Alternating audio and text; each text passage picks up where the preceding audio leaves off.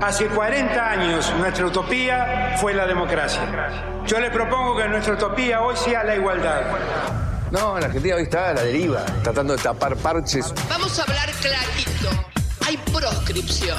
La grieta famosa, que es un invento de la política para generar odio y desde ahí conseguir más votos. Vas a meter preso a Videla. A todos los responsables. Estamos trabajando en armar una estrategia para enfrentar la izquierda a nivel internacional. La izquierda tiene que pelearle y la peleamos todos los días. Si vos le tenés bronca, le tenés que pelear, pelear o que tenés bronca, pero lástima a nadie. La moneda ya está en el aire. Empieza cara o seca en FM Concepto.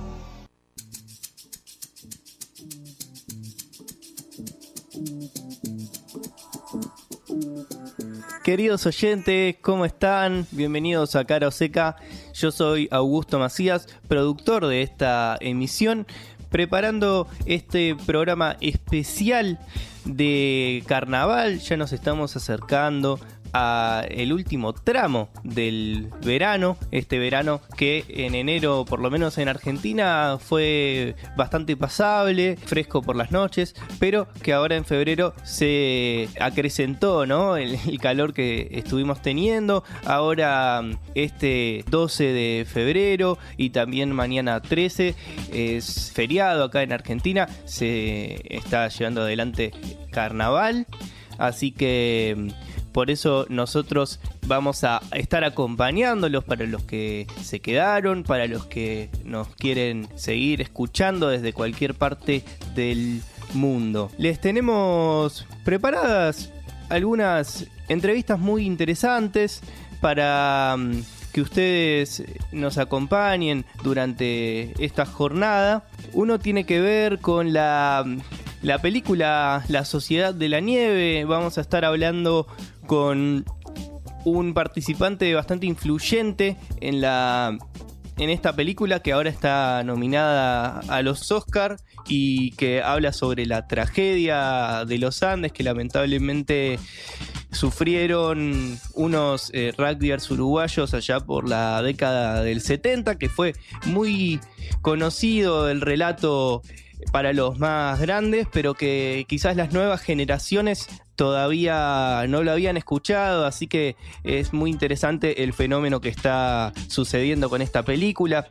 Por otro lado, también los incendios forestales están siendo eh, bastante nocivos en Sudamérica. Ya habíamos hablado acá en este programa de lo que venía pasando en Colombia. Después también en Argentina el Parque Nacional Los Alerces también eh, comenzó a incendiarse y se está trabajando para corregir este problema y que tenga el menor impacto posible. Y también obviamente en Chile, donde ahí la peor parte es la que está sucediendo, porque mm, ya hubo más de 100 muertos allá.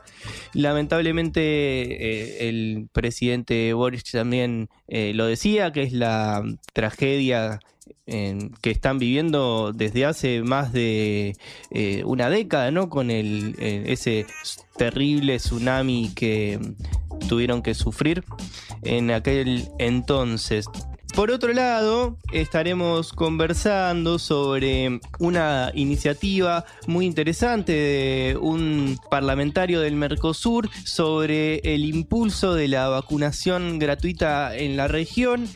A diferencia de la Unión Europea, las políticas que, son integradoras en Latinoamérica no son tan fuertes y está bueno saber cuál es la actividad parlamentaria en este ámbito y en qué se está avanzando para que la región también avance en bloque. Así que los invitamos a quedarse con nosotros, que disfruten la programación. Cara o seca de Sputnik en concepto FM 95.5. Como si fueran pocos los problemas de la oleada brutal de calor que está sufriendo Argentina por el cambio climático, se suman estas enfermedades tropicales, además de las ya conocidas como el SARS-CoV-2 etcétera, que están afectando más a Europa que a la Argentina en este momento. Pero sí hay una gran preocupación por el dengue, por los mosquitos del dengue que están afectando a todas las poblaciones y nos llegan hasta Buenos Aires, hasta la ciudad, eh, pasando por todo el norte de la Argentina. Por esa razón, eh, una presentación de los parlamentarios del Mercosur por Chaco, Corrientes, Formosa, Santiago del Estero, Entre Ríos, Tucumán, San Juan, La Rioja, Buenos Aires, Catamarca, Chubut, Río Negro y Tierra del Fuego, eh, piden que haya un impulso a la declaración de todos los Estados miembros para implementar un plan de vacunación gratuita.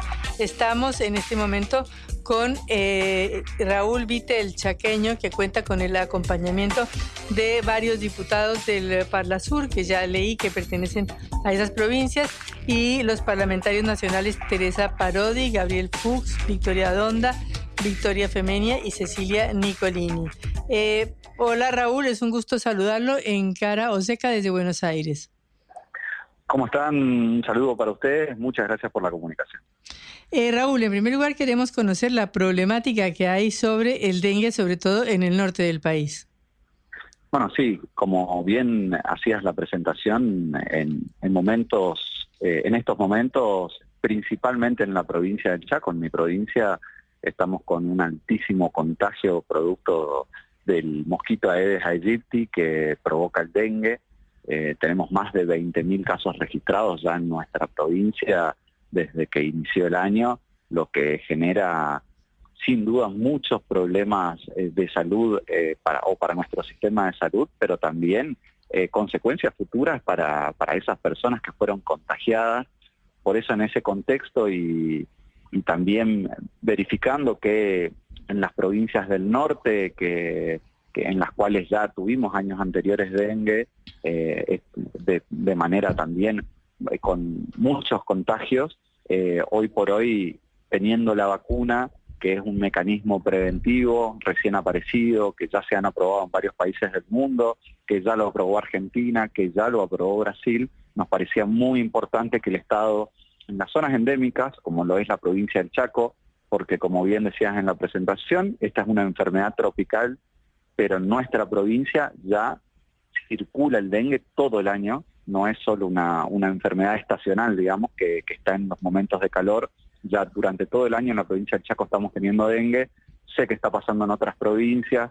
Supimos ya que el año pasado en Bolivia hubo muchos problemas de contagios de dengue también.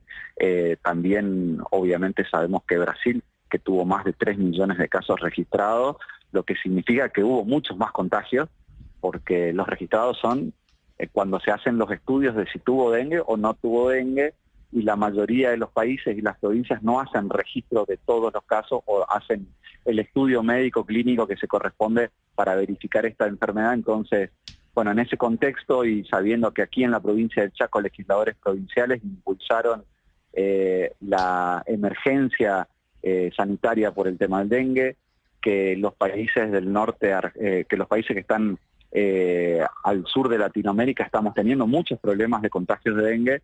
Este impulso por parte de los parlamentarios del Mercosur de Argentina, pero que sabemos que va a tener el acompañamiento de otros parlamentarios de otros países.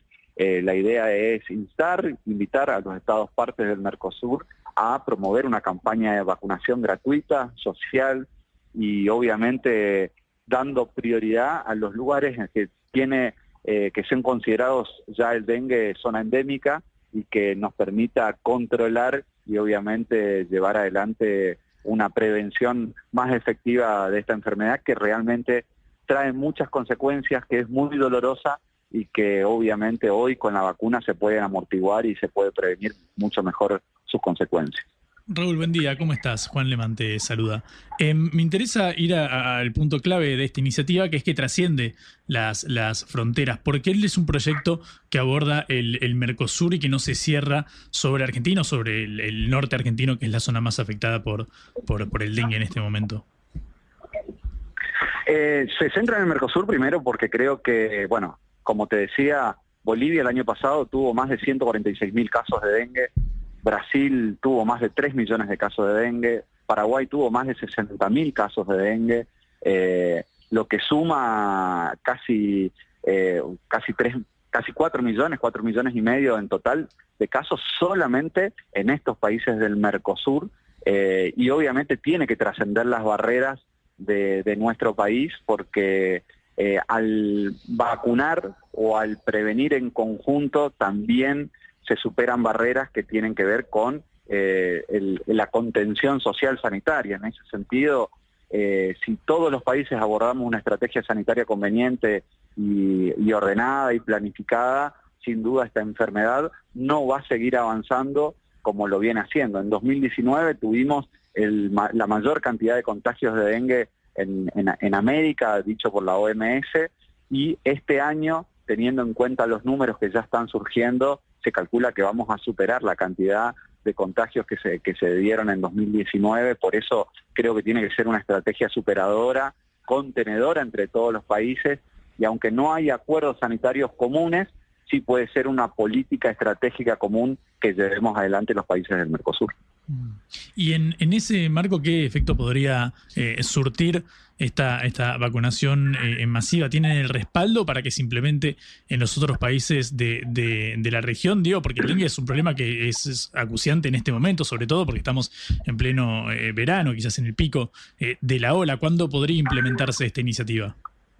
Bueno, como es una decisión política, el Parlasur, recordemos que todavía no tiene eh, incidencia directa sobre la decisión de los países que componen el, Mercosur, pero sí eh, por lo menos en Argentina ya elegimos en forma directa a los parlamentarios, por ende son representantes eh, que son electos por el voto popular y justamente esta acción política conjunta con los parlamentarios argentinos con los parlamentarios brasileños que también tienen un sistema acuciante y que ya han aprobado el sistema de vacunación contra el dengue, porque esto es importante saber.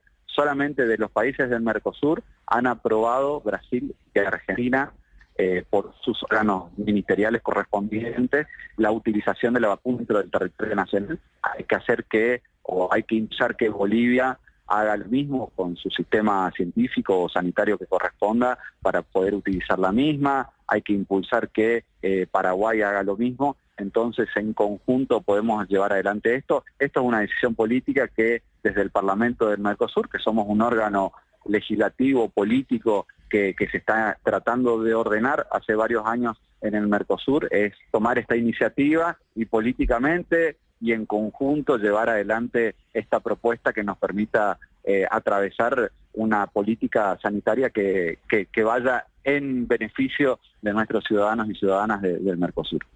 Estamos hablando con Raúl Vitel, secretario general del Partido Justicialista de Chaco y parlamentario del Mercosur. Raúl, ¿y cómo está funcionando el Parlasur? Perdón. Bueno, hoy sí, sí. No, no, me eh, equivoqué yo. El secretario parlamentario del Parlasur. Sí, soy, soy, parlamentario del Mercosur y también soy secretario del Partido Justicialista de la provincia sí, Sí, sí. Eh, bueno, el Parlasur está funcionando correctamente. Nosotros asumimos nuestros, nuestras funciones el 18 de diciembre del año pasado, eh, luego de haber sido electos en agosto del año pasado también. Eh, obviamente empezamos a ordenarnos eh, internamente durante el mes de diciembre con los parlamentarios que estuvimos elegidos y que ya nos pusimos en contacto, ya nos pusimos en contacto con parlamentarios de otros países eh, para poder empezar a generar políticas comunes. Y bueno, me pareció, como bien decían ustedes, en este momento acuciante de la cuestión sanitaria en nuestra provincia, pero también en nuestra región, no solo del país, sino también del Mercosur, impulsar este, esta política sanitaria que nos permita eh, ya empezar a trabajar en conjunto. Realmente es un problema que nos está afectando a todos los países del Mercosur, que tiene que tener una política común, que el Mercosur no tiene que funcionar solo como una cuestión económica, como fue pensada inicialmente esta conformación de mercado común. Creo que en este, en este paso posterior político que se intentó realizar con el Parlamento del Mercosur para poder avanzar en otras políticas comunes, ya sean culturales, ya sean no solo las económicas, sino también las sociales, sanitarias, de seguridad, de defensa. Creo que esta política puede implementarse en conjunto y llevar adelante estos pasos eh, que a otros eh, bloques económicos y otros bloques políticos de distintos lugares del mundo eh, todavía ya han dado y que nosotros tenemos que seguir llevando adelante para que el Mercosur funcione como un bloque no solo económico, sino también como un bloque de países que trabajan en conjunto para el bienestar no solo de América Latina, sino también del mundo, porque estas políticas van a ayudar también a las políticas turísticas, a las políticas de trabajo en conjunto, a las políticas de exportación. Creo que obviamente cuando los países del Mercosur funcionan bien, se nota claramente en la distribución de la riqueza, no solamente de América Latina, sino también en la distribución económica que se realiza en el mundo y creo que esos son los pasos que tenemos que ir dando para eh, generar que esta globalización o en este mundo que está teniendo muchos inconvenientes entre países, en muchos casos también, eh, vea en América Latina el camino de fraternidad que plantea el Papa de eh, la apertura de puentes y creo que en ese camino tenemos que seguir trabajando. Eh, Raúl, eh, con el nuevo gobierno de Argentina, ¿cómo se facilita o se complica esta relación en el Parla Sur?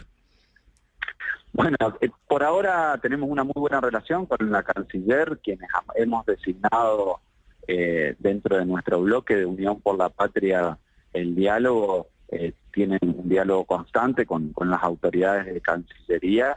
Todavía no tuvimos una experiencia práctica directa porque las sesiones empiezan, en primer lugar, el Consejo Directivo del Parlamento del Mercosur va a tener su primera reunión de este año ahora el 26 de febrero y vamos a tener la primera sesión de, de, a principios de marzo, si no me equivoco, entre el 11 o el 18, y vamos a tener la primera experiencia con este nuevo gobierno que realmente nos genera a muchos de nosotros mucha incertidumbre, pero si es un gobierno democrático, como dice Ter, si genera los, los aspectos institucionales como corresponde, eh, debería funcionar como, como, como, como tiene que funcionar cada organismo y cada institución democrática de nuestro país y de América Latina y en ese sentido trabajaremos. Sin duda no deja muy buenas, no nos deja muy buenas expectativas el trabajo que están haciendo hoy en el Congreso a través de sus legisladores y el Poder Ejecutivo, pero tenemos que confiar en que el orden democrático, la institucionalidad y obviamente los reglamentos y el diálogo primen para el bienestar de nuestros pueblos, porque este gobierno de Javier Milei como presidente ha sido electo popularmente, democráticamente y obviamente el, el pueblo ha elegido un camino que recorrer quienes somos oposición tenemos que respetar la voluntad popular, pero también cuidar los derechos de los argentinos que nos han elegido, que nos han elegido a nosotros también, y obviamente respetar esa, esa, esa delegación de mandato que nos han impuesto mediante el voto y que nosotros estamos muy dispuestos a defenderla y a contener y a conseguir más derechos de los que ya tienen Argentina y Argentina. Raúl, respecto a este, a este eh, punto, ¿cómo crees que pueden quizás eh, limarse estas asperezas despertadas, sobre todo en virtud de las declaraciones de, de Milei sobre, sobre Petro, pero también sobre Lula da Silva? Te pregunto por estos dos casos y no por, eh, por Xi, porque bueno, estamos hablando de otro continente ya. Pero en ese marco, ¿cómo crees que puede afectar las relaciones de, del país a, a largo plazo con, con Colombia o con Brasil, por ejemplo? La verdad que las desafortunadas declaraciones que tiene, no solamente con estos jefes de Estado, eh, sino también ya la tuvo con otros jefes de Estado o con otros países respecto de, sus supuestas inclinaciones ideológicas, me parece que no son buenas.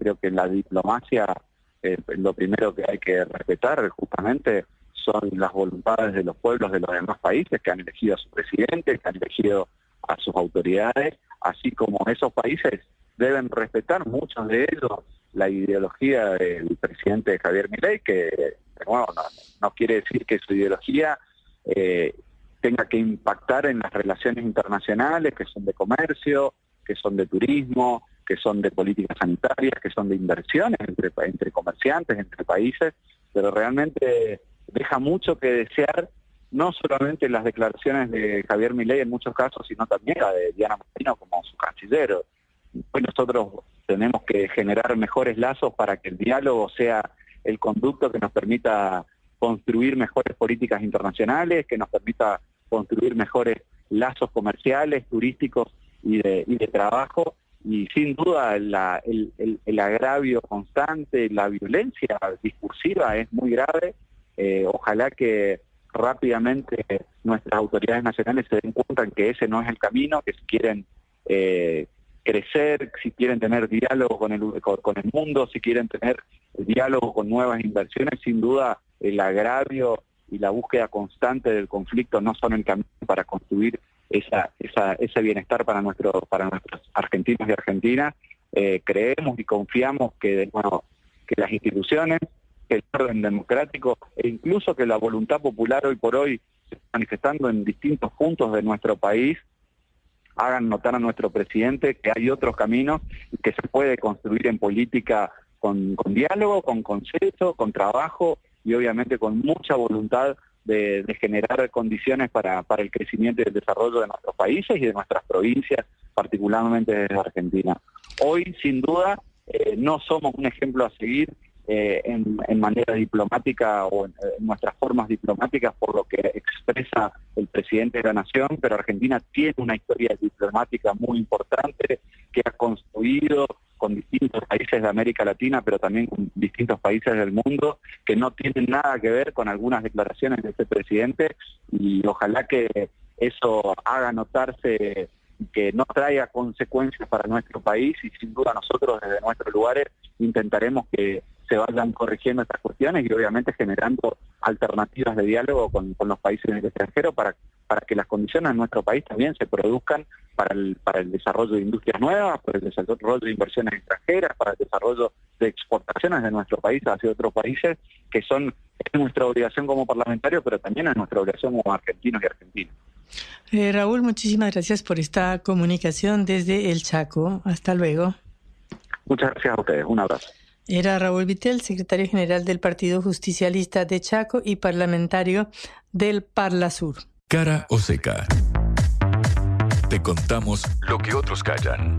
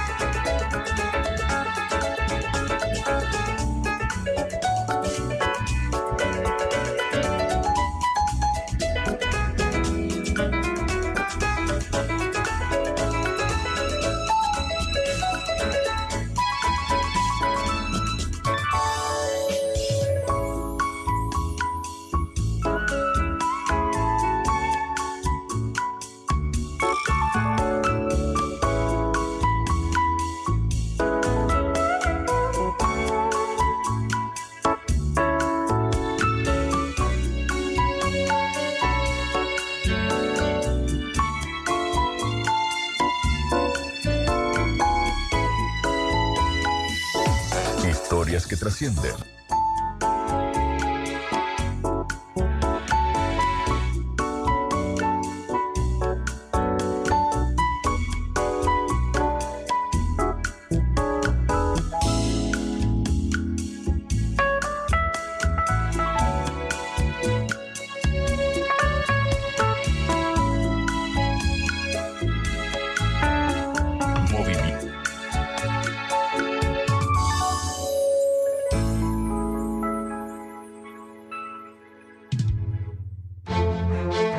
Esto es Cara o Seca, el programa de reflexión y análisis de Sputnik por concepto FM.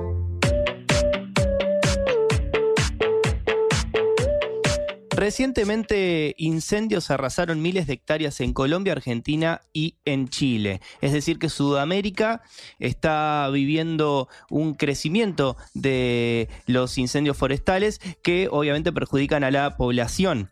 En Bogotá las llamas alcanzaron los cerros cercanos a la ciudad y forzaron a Gustavo Petro a declarar la emergencia nacional para combatir el fenómeno con más celeridad.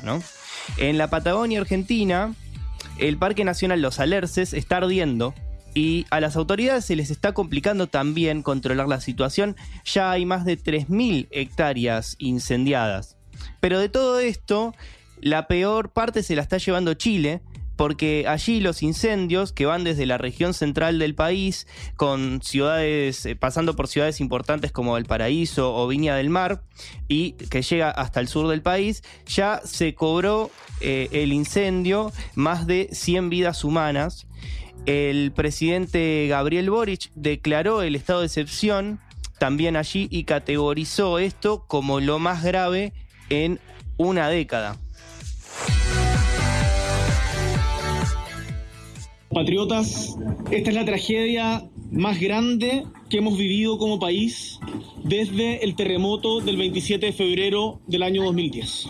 Lo digo para que seamos capaces de dimensionar el dolor y la magnitud de lo que estamos viviendo hoy día aquí en la quinta región. Resulta difícil pensar que pudieran existir personas tan miserables y desalmadas capaces de causar tanta muerte y dolor. Pero si estas personas existen, las vamos a buscar, las vamos a encontrar y tendrán que enfrentar no solamente el repudio de la sociedad entera, sino también todo el peso del derecho y de la ley. Teníamos al, al, presidente chileno eh, comentando sobre la intencionalidad de los incendios, más allá de si hay organizaciones o o empresarios que estén intentando generar incendios para sacar alguna tajada comercial o bien para fines políticos, la situación es que realmente los incendios se están incrementando en el planeta, muchos expertos así lo, lo señalan y hay que tomar cartas en el asunto porque, bueno, hay muchísimas personas eh, en riesgo y también, obviamente, lo que es la, la fauna. Pero volviendo a la Argentina, donde también está surgiendo este problema de los incendios, que no es nuevo, pero la verdad que ahora se acentúa un poco la preocupación, ¿no? Porque eh, el actual gobierno descree de la política ambiental. En este sentido, el Ministerio de Ambiente ya dejó de existir y pasó a ser una secretaría dentro de otras áreas y también eso eh, conlleva a que haya una menor preocupación y, destinación de recursos eh, por parte del gobierno a um, esta materia. Es más, el presidente en la ley Omnibus y que le parece clave para llevar adelante su propuesta de gobierno, ahí plantea una serie de desregulaciones para facilitar la explotación. Por ejemplo, en la ley de glaciares, que permitiría la explotación minera en áreas adyacentes a estas formaciones, la ley de quemas, que establece eh, un régimen presupuestario eh, mínimo para la protección y el control de los incendios, y también, eh, por ejemplo, la ley de bosque, que se planteó también que mm, se cambie la normativa en la cual había un sistema de semáforo en donde donde las áreas rojas y amarillas estaban más protegidas a la deforestación y la actividad humana. hay varias organizaciones de la Argentina que están eh, criticando estas medidas del gobierno que más allá de si pasan o no pasan, habla de un enfoque de lo que se viene acá a nivel gubernamental dentro de los próximos años, ¿no? Ya ley antes de asumir había anunciado cuál iba a ser su política, o, mejor dicho, su no política ambiental, y lo decía de esta manera, señalando que era parte de una agenda socialista. Yo no niego el cambio climático. Lo que yo digo es que existe en la historia de la Tierra un ciclo de temperaturas. Es decir, hay un comportamiento cíclico. Y este es el quinto punto del ciclo donde sabe cuál es la diferencia con los cuatro anteriores, que antes no estaba el ser humano, y ahora sí está el ser humano. Por lo tanto, todas esas políticas que culpan al ser humano del cambio climático son falsas y lo único que buscan esas políticas es recaudar fondos ¿sí? para financiar vagos socialistas que escriben papers de cuarta. Evidentemente él no cree que el humano tenga injerencia en el proceso de cambio climático que estamos viviendo. Que para él el agua no es algo que está, no está escaseando ahora, mejor dicho, por lo tanto no hay propiedad privada, la gente no protegería el bien porque no es de nadie. Tenemos mal definido el derecho de propiedad. O están mal diseñados los ejemplos. Por ejemplo, libro de microeconomía. Entonces, caso de externalidades, una empresa que contamina el río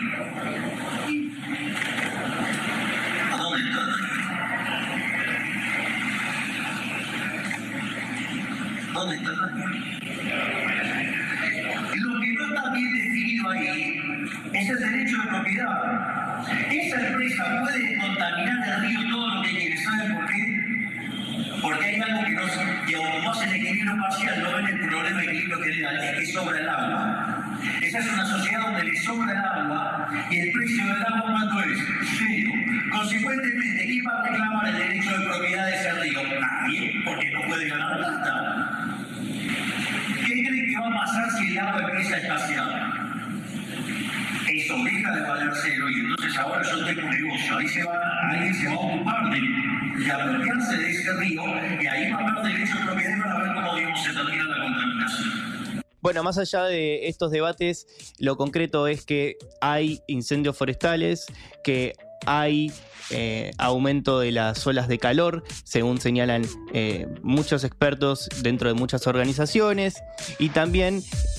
que el gobierno no le está dando la eh, suficiente relevancia a esto porque afecta a las poblaciones que sufren estas problemáticas, ¿no? Estas situaciones adversas. Reflexión y análisis de las noticias que conmueven a la Argentina y al mundo. Para profundizar sobre lo que veníamos hablando anteriormente, estamos en comunicación con Ana Di Pangracio, la directora ejecutiva adjunta de FARN, que es la Fundación Ambiente y Recursos Naturales. ¿Cómo estás, Ana? Un gusto saludarte en Caro Seca. Hola, ¿qué tal? ¿Cómo estás? Muy bien, muy bien, muchísimas gracias estaba mencionando hace unos minutos que en el continente americano, especialmente en Sudamérica, estuvo habiendo varios focos de incendios, en especial en Chile, bueno, también lo estamos viendo en Argentina y hace poquito en Colombia. Quería preguntarte si habría que preocuparnos por el aumento de estos fenómenos, más allá de si son o no son intencionales, porque a se duda de quién lo comenzó o no, pero me parece que ese eje va por otro lado, ¿no? Sí, ciertamente la problemática de los incendios eh, es una que preocupa y mucho para toda la región, porque no solo este año, sino también en el último par de décadas, me atrevo a decir, es una problemática que se ha ido incrementando por supuesto que va de la mano del, cambio climático global, que nuestra región no escapa a ello, y un eh, incremento de las temperaturas, sobre todo en la estación de, verano, que genera las condiciones climáticas y meteorológicas para que estos sucesos tomen otro tipo de envergadura. Eh, lo que hace el, el, cambio climático precisamente es que eventos naturales que se da como de sequías o inundaciones se hagan más frecuentes y más extremas. Después está la particularidad de cada país, desde ya de sus problemáticas, que habrá que ver qué legislación, planes, políticas tienen en pie, las particularidades de sus regiones. En el caso de Argentina, por ejemplo, sabemos que 95% de los incendios tienen eh, origen humano, según la máxima autoridad ambiental del país. O sea que los naturales son la mínima, son un 5% aproximadamente. Y en ese sentido hay que distinguir, por ejemplo, una de las grandes regiones que fue afectada por los incendios en, el último par de décadas ha sido la del Delta del Paraná, nada más que de 2020 a 2021 se perdieron eh, como dos millones de hectáreas y allí el fuego no es un elemento natural, con lo cual tiene un severo impacto el fuego para el ecosistema, que generalmente son humedales, pastizales, remanente de bosques, porque no está acostumbrado al fuego y lo que se busca ahí, ya sea por la impericia de una persona que hizo una quema para sacarse de encima algo de vegetación y no lo hizo con los controles correspondientes o capaz en una época de sequía, cuando no debiera hacerlo o debiera extremarse los cuidados, o sí intencionalmente, porque lo que se quiere es hacer uso de cambio del suelo y avanzar con agricultura, ganadería, desarrollo inmobiliario, lo que fuera, tiene severo impacto en, los ecosistemas naturales de allí. Después, en el sur, por ejemplo, los bosques patagónicos sí es un elemento natural el fuego y se benefician, de hecho, las especies arbóreas para rebrotar del fuego, lo que no quita que también hay incendios intencionales, ¿no? Más allá de los que se pueden dar naturalmente durante el verano. Pero ahí hay que destacar que una de las grandes faltantes en Argentina es que no tenemos aún ordenamiento ambiental del territorio. Entonces, eh, por un lado, que las actividades humanas avanzan sin más y muchas veces se promueven incendios para convertir ecosistemas y avanzar con estas, o sabiendo de áreas como bosques patagónicos que tienen alto riesgo de incendios estacionales, ahí hay poblaciones eh, humanas y cuando no debiera estar viviendo gente ahí, porque después se corre el riesgo que ante los sucesos de incendios, bueno, se pierdan sus bienes e incluso vidas humanas. Un ordenamiento del territorio haría que, por ejemplo, allí no se encuentren poblaciones humanas, entre otros cuidados, ¿no? Por ejemplo, plantaciones de exóticas que tampoco debieran estar en la zona porque son especies eh, foráneas, no propias de Argentina, como pinos y otros que encienden muy rápido y ayudan a que avance sin más el, fuego, ¿no? Entonces, más allá de la particularidad de caso a caso y sabiendo que el 95% tienen origen en humanos, ya sea intencional o no, hay que tener en cuenta eso y también otras faltantes que es necesario atender para pasar de lo belicista y del combate de fuego a lo más preventivo, ¿no? Esa es uno, una de las cuestiones que tenemos en el DB también. Es muy interesante lo que señalas porque mm, si el combate al cambio climático termina siendo algo como muy abstracto, ¿no? Como algo que tiene que ver con la actividad industrial y algo que se le escapa muchas veces a los gobiernos de las manos, entonces no habría tanto que hacer, que eh, era como mi primera tesis, pero vos ahora me estás diciendo que si el 95% de los incendios son provocados por acción humana, entonces los gobiernos tendrían muchísima más capacidad de la que eh, en realidad ejercen para controlarlo esto. Y esto va un poco en contramano de lo que se ve del discurso de por lo menos el, presidente en, Argentina. Bueno, sí, ciertamente, esas visiones que niegan el cambio climático, que niegan la ciencia, ¿no? De información recopilada por miles de, científicos a lo largo de todo el mundo eh, y no reconocerla para tu país, desde ya que no, que no suma. Y es necesario reconocerlo porque hay, por más que Argentina es un país en vías de desarrollo y tiene que ser acompañada por los países desarrollados para poder adaptarse y mitigar el cambio climático nacionalmente, también hay que hacer acciones locales y nacionales, ¿no? Para, para revertirlo. Eh, y ciertamente atender la, cuestión de los incendios, reducirlo y llevarlos a cero en todo lo posible con trabajo preventivo, sabiendo que está este eh, cambio climático global que hace que eh, sequías o, bueno, cuando hay carga, demasiada carga de agua, como en épocas de inundaciones, se van a hacer cada vez más frecuentes y, y usuales, toda la variable climática siempre hay que incorporarla en toda toma de decisión y todo plano política que se adopte. Estamos ante territorios cambiantes, ¿no? Que eh, ya no es lo mismo de tiempos atrás, sino que hay que sumar la variable climática y que incluso actividades humanas que se vienen llevando desde hace tiempo también se tienen que ajustar eh, a esa realidad. ¿no? Por ejemplo, lo que yo decía antes, que hay personas que están acostumbradas a hacer quemas para eh, hacer a un lado una acumulación de vegetación, ahora tienen que extremar mucho más los cuidados, porque precisamente por querer hacer eso, que es una práctica habitual, muchas veces puede generarse una quema que por las razones climáticas, condiciones climáticas y meteorológicas, eh, se sale de control y termina afectando a ecosistemas y también a los bienes y hasta vida de las personas. Entonces eso es eh, importante también ponderarlo en, por ejemplo, lo que es atender la, la, problemática de incendios, poder nutrirlo de más fondos, que en ese sentido hubo mejoras, hubo aumento en las, en las partidas que se destinan al combate de incendios, pero también hay que enfocar en, en lo preventivo y entenderlo desde la clave climática, como también que ya no hay mucho más margen para la destrucción de ecosistemas, eso se tiene que detener, lo cual no, no quiere decir conservar estrictamente y no poder tocar nada, pero poder realizar actividades humanas que se ajusten a la integridad ecológica de los ecosistemas, que estos puedan seguir funcionando, prestando beneficios a las, a las personas y no que supongan una conversión total, porque ya no tenemos margen de, de seguir perdiendo ecosistemas. Y de hecho hay leyes como la de bosques nativos que apuntan a sostener una superficie boscosa en nuestro país a perpetuidad, ¿no? Hacer conservación, uso sostenible y restauración. Perfecto, en ese sentido ustedes están planteando una convivencia lo más armoniosa posible entre lo que sería el capital y, la naturaleza y la biodiversidad. Eh, así es, y de hecho eso es posible, no hay, digamos, no hay, nosotros siempre decimos, no hay vida ni producción posible con ecosistemas degradados y destruidos, así que eso es algo que todos los sectores tienen que entender, ¿no? De la sociedad.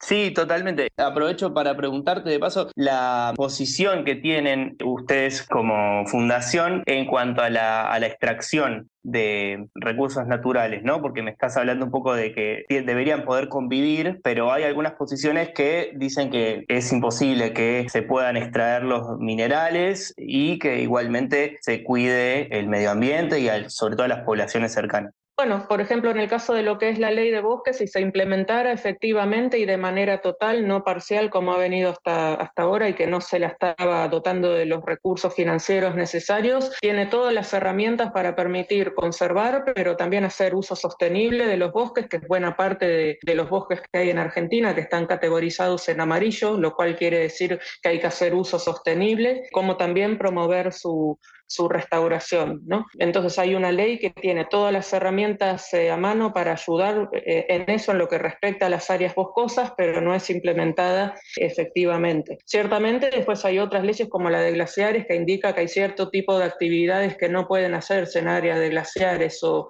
o periglaciar porque no van en línea con sostener a los ecosistemas y la integridad ecológica de estos y que además son grandes reservas de agua dulce, que es un elemento eh, fundamental para la vida en todo el planeta. ¿no? Y lo mismo para los humedales. Si tuviéramos una ley de humedales, lo que haría es ordenar las áreas cubiertas por humedales para que las actividades humanas se ajusten a, su integridad ecológica, respetarlo, llevar adelante. De hecho, por ejemplo, la ganadería hecha de manera responsable se puede hacer en humedales. Sí, capaz ¿no? Agricultura a gran escala, industrial, que requiere convertir totalmente el ecosistema. Pero de hecho la ganadería es una de las que se puede llevar de manera responsable en áreas de, humedal cumpliendo ciertos requisitos, ¿no? U otro tipo de prácticas de agricultura como las agroecológicas. Y respecto de la ley de quemas, por ejemplo, nos está diciendo que no se puede quemar, sobre todo si una acumulación de, vegetación puede traer riesgos, ¿no? De que, de que se encienda y avance un fuego sin más, sino que se tiene que hacer con control de la autoridad experta en manejo del fuego para evitar desastres, ¿no? Bueno, y lo mismo podría aplicar a muchos otros ecosistemas que siguen esperando leyes de este tipo, sobre todo lo de los pastizales, que están bajo amenaza por las plantaciones de exóticas, y también es una actividad válida, pero debiera hacerse conforme un ordenamiento estratégico de esta actividad para que no tenga un impacto negativo en el ambiente y las personas. Ana, te freno un segundo para contextualizar que vos mucho de lo que estás nombrando ahora sacando la ley de humedales, que podría ser otra pregunta, son cuestiones que se están ahora tratando este último mes en la ley Omnibus de mi ley y que uno de sus capítulos abarca la desregulación de varias leyes ambientales de protección, como vos estabas comentando recién.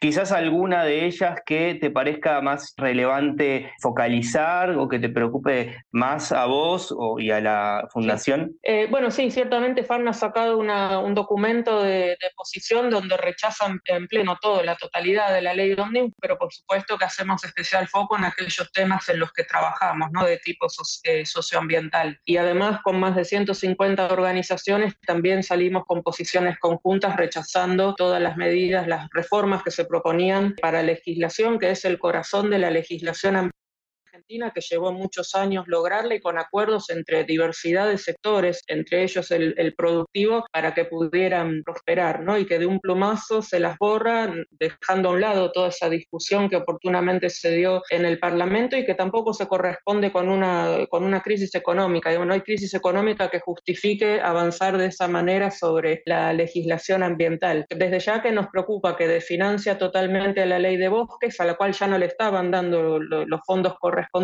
pero borra dos de sus grandes fuentes, que es que cada año se le dé por lo menos un 0,3% del total del presupuesto de cada año, lo cual permite un ajuste por inflación y un 2% de las retenciones al, agro y otros sectores ¿no? del campo por el lado de ley de glaciares y abre áreas que hoy están protegidas que, donde podría avanzarse con, con, la actividad minera. ¿no? Y las quemas, si bien mantiene la obligación de pedir permisos, dice que si la autoridad no contesta en 30 días, se entiende como que hay una aprobación tácita y puede avanzar con la quema, lo cual es riesgoso porque pocas autoridades tienen la capacidad de responder en 30 días o 90, como después han circulado algunos textos de negociación. Y además se puede eh, utilizar a conveniencia el tiempo a conveniencia y que termine pasando una quema que capaz sale bien y está bien, se ajusta a querer sacar de encima una vegetación acumulada, como no, puede salir mal porque no está la autoridad de control o no se pueden haber ponderado elementos de tipo ambiental, social y demás a tener en cuenta para eh, llevar adelante la quema o detrás de eso, claro, puede haber intenciones de convertir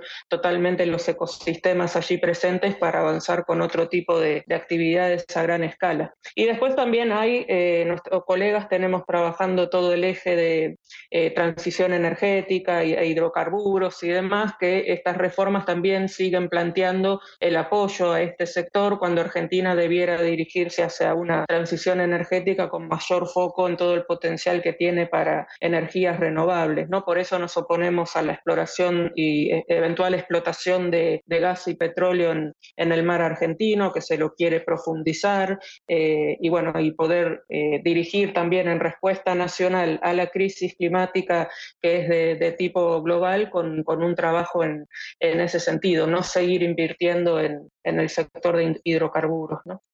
Estamos hablando con Ana Di Pangracio, directora ejecutiva de la Fundación Ambiente y Recursos Naturales.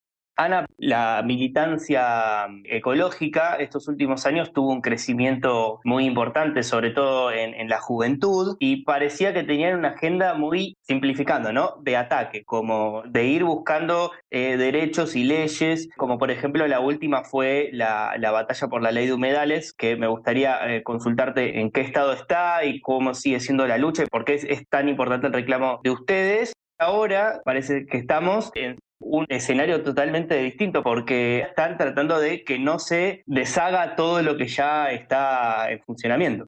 Sí, Ciertamente, en vez de enfocar en lo proactivo y seguir trabajando por una ley que se demora hace más de 15 años, como es la de ley de humedales, que son de los ecosistemas que más han, retrocedido en todo el mundo y Argentina no, no, escapa de eso, así que están en emergencia a nivel global, tenemos que estar eh, atendiendo estos intentos de eh, avanzar sobre los logros y que suponen regresiones en los niveles de protección ambiental alcanzados, que colisiona contra principios eh, que son legislación en Argentina Y que están reconocidos en tratados internacionales. ¿no? Y ciertamente sí, siempre la, la sociedad civil en los temas socioambientales en Argentina fue eh, muy activa. Argentina tiene una sociedad civil muy, muy rica, muy diversa y, y, muy activa en diversidad de temas y lo ambiental no escapa a eso.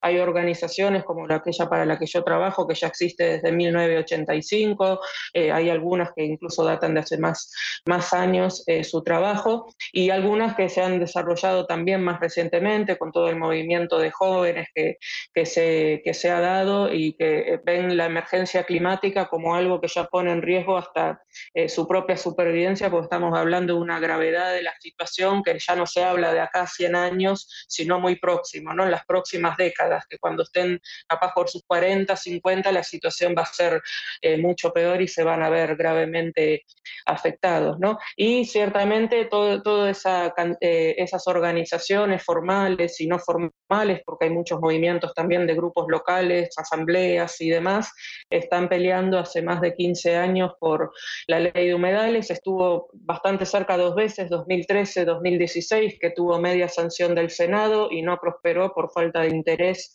en diputados. Y después, con los grandes incendios de 2020 en Delta del Paraná, se retomó la discusión, logró avanzar históricamente. Eh, sí, eh, siempre está en agenda, siempre hay diputados o senadores que presentan un proyecto, pero en 2020, 2021 estuvo bastante cerca y sobre todo de prosperar en la Cámara que más se resistía históricamente. Se logró un dictamen de mayoría, otro de minoría, pero no hubo acuerdo político como para llevarlo al, al, recinto y que se aprobara y ya perdieron estado parlamentario a fines del 2023. Y la búsqueda era eh, una mm, categorización de los humedales y la protección Sí, extra sí. por dónde venía ahí. La, la ley de humedales lo que vendría a ser, como yo te decía antes, Argentina se debe todo un proceso de ordenamiento ambiental del territorio todo de su país, ¿no? Es una herramienta que está prevista en la Ley General del Ambiente, que es de 2002, eh, pero ha habido avances parciales, glaciares, bosques. eh, lo que necesitamos ahora sería avanzar con humedales, lo cual no quita que debiéramos tener una ley de ordenamiento ambiental del, del territorio todo en Argentina y que se alcance diversidad de ecosistemas, ¿no? Eh, zonas rurales como urbanas y demás. Pero humedales vendría a poner orden a, a lo que es un absoluto descontrol actualmente, que es la avanzada de diversas actividades humanas eh, sobre estos ecosistemas que alcanzan 21,5% del territorio en Argentina, como para poder eh, bueno, discutir estratégicamente en espacios participativos qué actividades se van a poder hacer en humedales, cómo, bajo qué condiciones o cuáles, por, por ser críticos, por estar en serio riesgo y demás, no se van a poder realizar actividades humanas. Algunos ya están protegidos como áreas protegidas a nivel municipal, provincial o nacional, pero eso no es suficiente, así que sería necesario ese ordenamiento y también eh, un inventario nacional de humedales que se viene haciendo porque hubo interés de la autoridad ambiental en estos años de avanzarlo, pero no debiera depender de la voluntad de la autoridad de turno, sino que sea un mandato legal de tener esa información científica disponible y actualizada que nos informe la toma de decisión. Y desde ya, lo ideal sería que también venga con presupuesto para acompañar Claro. acciones de conservación, restauración y uso sostenible de humedales. Ana, y por, por último, llevándote afuera de Argentina a algo más global, donde realmente se juega las discusiones ¿no? importantes de para dónde va a ir el mundo en términos de política climática. Estamos viendo que hay líderes como por ejemplo Donald Trump, que si bien tengo entendido, Estados Unidos es uno de los países que más influye en el calentamiento global. Su llegada a la Casa Blanca, ¿podría eso retrasar aún más las metas o los objetivos Claro. o, o en realidad no tendría tanta influencia concreta? Eh, bueno, siempre desde ya, si está uno de los países que es de los que más emisiones de, de dióxido de carbono genera, no, no cree en el cambio climático y no acompaña con, con fondos, ¿no? Por su responsabilidad histórica y acompañar a los países en vías de desarrollo, desde ya que no, que no ayuda, se necesita el liderazgo de todas esas eh, naciones. Y como te digo, no solo ayudar a los países en vías de desarrollo y que también estos mismos pueden con sus propios fondos llevar adelante acciones a nivel nacional. No obstante, es un espacio como por ejemplo las conferencias de la Convención de Clima, que de a poco, eh, quizás no lo rápido que a la sociedad civil le interesaría que pase, pero se avanza como comunidad internacional, más allá de los papeles que pueden jugar uno u otro país, dependiendo qué presidente tiene, eh, se logra avanzar. Eh, ha sido un hito que se alcanzara el Acuerdo de París, cuando unos años antes se cayó un acuerdo ahí en la, en la COP de Copenhague, que todo daba a entender que el acuerdo iba a estar ahí, se tuvo que esperar hasta el Acuerdo de París. Y también hay acuerdos que van muy en línea con lo climático, o se relaciona como los de biodiversidad, que recientemente también la comunidad internacional adoptó un nuevo marco mundial de biodiversidad para detener la crisis de extinción de especies, entre otras cosas, eh, de acá a 2030. O sea, lento, pero de manera sostenida, la comunidad internacional viene eh, avanzando, pero se necesitan de esfuerzos más grandes y ahí está el rol de organizaciones como las nuestras y comunidades locales indígenas que se hacen presentes en estos espacios para demandarle más acción y compromiso a, a tomadores de decisión, ¿no? Pero ciertamente sí que hay países que si tienen un liderazgo en estos temas es mejor aún, ¿no? Como para que la agenda avance más rápidamente. Bueno, muchísimas gracias Ana por tu tiempo y por informarnos sobre el cambio climático, que es un problema que nos afecta a todos. No, de nada. Un gusto, gracias a ustedes. Ana Di Pangracio, directora ejecutiva de la Fundación Ambiente y Recursos Naturales acá en Cara Oseca. Cara Oseca.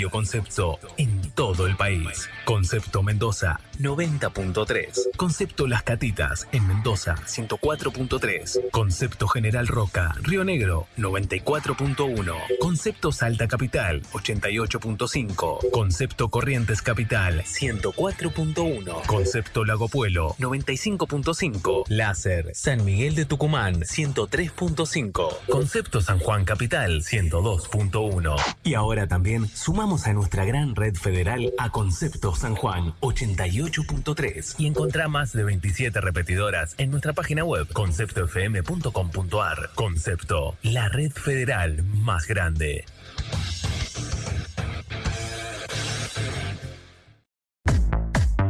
Cara o seca en Concepto FM 95.5.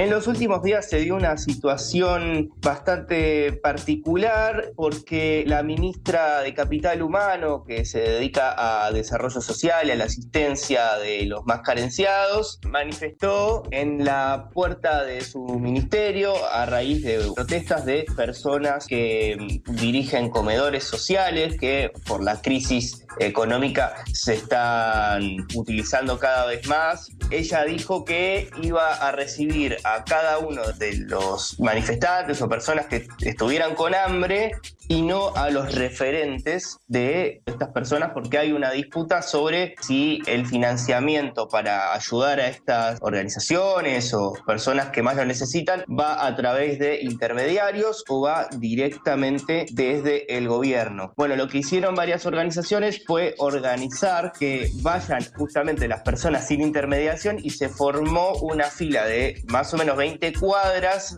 en la puerta desde la puerta del ministerio para que la ministra Petovelo los atienda uno por uno como había dicho. Esto obviamente no sucedió. Ella al final salió a hablar y dijo que no había en realidad citado a los manifestantes y a, los, a las personas que necesitan ayuda del gobierno, sino que bueno, había quedado como una frase así eh, dicha nomás. Para hablar de este tema, estamos en línea con Nicolás Caropresi, que es dirigente de la Unión de Trabajadores de la Economía Popular, UTEP, que es una organización que tiene mucha presencia en los barrios. ¿Cómo estás, Nicolás? Bienvenido a Caroseca. Hola, ¿cómo estás, hermano? Y muchas gracias por la invitación. Primero me gustaría si, si pudieras hacer una breve referencia de lo que es UTEP y el, y el MTE también, que entiendo que formas parte, y cuál es su tarea con los más vulnerables de la, de la sociedad. La UTEP y el MTE son organizaciones, nosotros decimos de carácter gremial, que nacieron al calor de la exclusión social o el descarte, como dice el Papa Francisco, lo que intenta organizar este sector es a, compañeros y compañeras que han decidido inventar su propio trabajo ante la falta de una respuesta por parte del mercado laboral. Entonces han inventado actividades económicas que por lo general son criminalizadas, perseguidas y además carentes de totales de derechos. Entonces eso hace que se organicen en unidades productivas, cooperativas y con eso traten de pelear y conquistar derechos y mejoras en, la forma de su trabajo. Por ejemplo, trabajadores cartoneros y cartoneras, trabajadores de lo que llamamos la rama de construcción en los barrios populares, trabajadores que hacen veredas, acceso a cloaca, a, luz, a agua, trabajadores de lo que llamamos sociocomunitarios, que son compañeras y compañeros que sirven el alimento en las barriadas populares donde falta comida, organizan espacios de cuidado de primera infancia, en muchísimos casos garantizan lo que acá se conocen como jardines de infantes o incluso el acceso a la escuela primaria. También trabajadores textiles, que su condición no es tanto de excluido, sino de esclavizado. Son las condiciones de trabajo del trabajador textil en la Argentina tienen muy características muy parecidas a la esclavitud, ya sea de forma directa, es decir, encerrado adentro de un galpón y una fábrica, o de forma indirecta, que tiene que ver con el valor que le le pagan su trabajo es muy bajo, entonces terminan trabajando en, el lugar donde viven, en habitaciones de dos por dos, donde están con sus hijos y su máquina de coser y la tela, que eso ha producido muchos incendios y muertes, trabajadores de la agricultura familiar, que también tienen características de trabajo esclavo, eh, vendedores ambulantes y así diferentes experiencias de hombres y mujeres que han inventado su forma de trabajo, con eso se ganan el pan, con eso le escapan a la delincuencia, con eso le escapan al narcotráfico y así tratan de mejorar la vida de sus barrios, sus vecinos y su familia. Claro, y, y en esta situación el rol que ustedes llevan adelante se hace cada vez más importante e influyente, ¿no? Estamos viendo que más allá de quién sea la culpa, ¿no? Dependiendo del sector político, se van tirando la pelota de, de quién es responsable de esta situación de 50% de pobreza, 25% de inflación en enero, ¿no? Y, y, una situación que, bueno, el gobierno anticipó que va a haber una esta inflación por los próximos meses, es decir, que la actividad económica va a tender a caer, por lo tanto los puestos de trabajo, si esto se cumple, deberían mermar. Entonces, pregunto por la situación de los comedores. Entiendo que el gobierno les cortó el financiamiento dentro de toda esta gravedad de situación que estamos eh, mencionando y que coincidimos. Y mm, bueno, ¿por qué hizo esto? ¿Cuál es el problema con los intermediarios? Y si ustedes, bueno, como organización están viendo que hay una posibilidad de diálogo sobre, sobre esto, ¿no? Mira, ahí primero me gustaría hacer algo que vos hiciste bastante bien en la introducción de la pregunta, es que es una pelota que se viven tirando entre gobierno y gobierno. El problema del acceso a los alimentos, de por lo menos hace 8 o 10 años, es un problema que se viene acrecentando en la Argentina. Nosotros, como te digo, éramos organizaciones más de carácter gremial, en ese momento no estábamos muy en la de repartir alimentos y abrir comedores. Después la realidad misma nos empujó a esa situación porque lo que empezó a pasar es que muchos compañeros de las diferentes cooperativas de cartoneros, etcétera, nos venían diciendo, che, en mi barrio cada vez más gente pidiendo comida, empecemos a organizarnos. Este problema es un problema que le cuesta resolver a cualquier gobierno, incluso la entrega y el reparto de los alimentos. Muchos de los gobiernos, aunque sean más menos peronistas, más menos macristas, más menos libertarios, todo el tiempo hablan de la intermediación como si en la intermediación hubiera un negocio y la verdad es que eso no es así, digamos. Hoy la intermediación es la única manera que encuentra el Estado de poder extender su brazo hasta donde tiene que llegar y hasta las barreras populares. Hoy en día, y hace ya casi 10 años, los únicos que sirven comida en los barrios populares son o los movimientos sociales o las organizaciones de la iglesia, o las organizaciones sindicales, o los clubes de barrio. No hay una oficina del Estado repartiendo alimentos, o la escuela, que es lo más cercano al Estado, que a veces reparte un poco de alimento. Ahora, ¿qué pasó?